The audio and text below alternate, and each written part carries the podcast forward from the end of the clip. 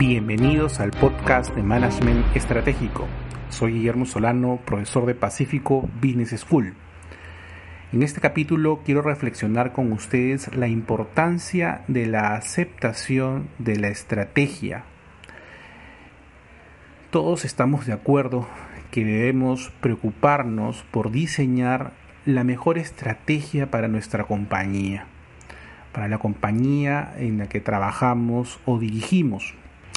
Sin embargo, algo sucede con la mayoría de directivos que descuida uno de los procesos que a mi juicio es crucial para que esta estrategia dé los resultados y es el proceso de aceptación de la misma por parte del equipo de profesionales que va a ejecutarla.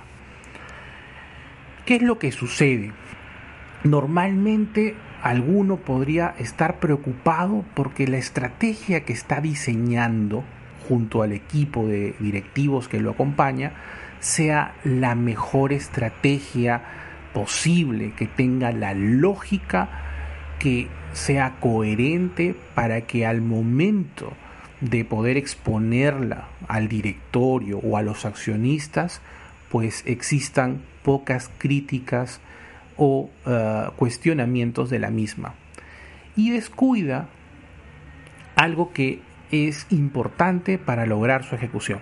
Y es esta estrategia que estoy planteando, el equipo que lo va a ejecutar, lo va a aceptar, va a querer, va a estar de acuerdo. Hay dos posibles posturas. La primera es que ejecuten, ellos deben ejecutarlo. Mi trabajo es diseñar y ellos deben hacerlo.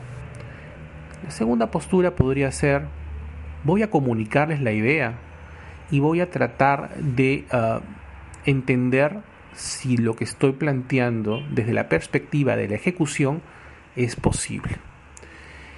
Y normalmente cuando uno toma esta segunda postura, va a encontrar argumentos que podrían modificar las prioridades. Y ya depende del directivo si está dispuesto o no a ceder con estas prioridades. ¿Qué dicen las mejores eh, experiencias de los mejores directivos? Pues dice que es mucho mejor estar dispuesto a negociar estas prioridades, es decir, bajar la calidad de la estrategia que ha diseñado por lograr un mayor nivel de aceptación por el equipo que lo va a ejecutar. En la medida que uno hace esto, el resultado final será mejor respecto a aquel en el que uno prioriza la calidad de la estrategia y quiere sacarse un 20 y espera que los profesionales ejecuten esto a rajatabla. En el caso de cada uno de ustedes, la pregunta que debe hacerse es, ¿usted está dispuesto a negociar la estrategia que está diseñando con el equipo que le va a ayudar a ejecutarla?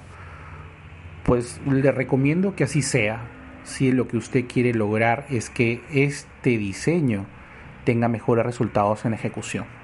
Y segundo, si usted le ha dedicado, imagínese, unas 60 o 70 horas para diseñar la estrategia, ¿estaría dispuesto a dedicarle las mismas horas a comunicarla y a negociar estas prioridades?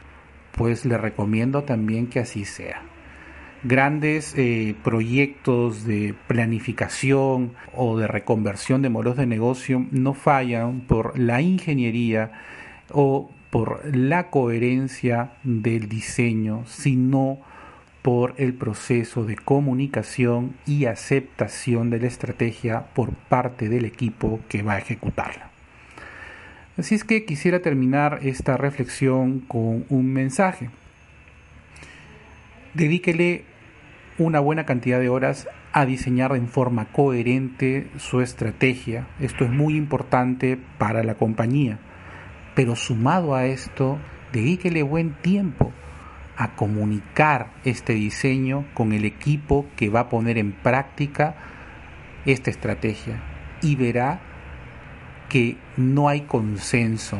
El que usted logre este consenso, el que esté dispuesto a negociar las prioridades y quizás bajar un poco la calidad de su estrategia será muy positivo para la ejecución y finalmente para lograr el éxito que viene buscando.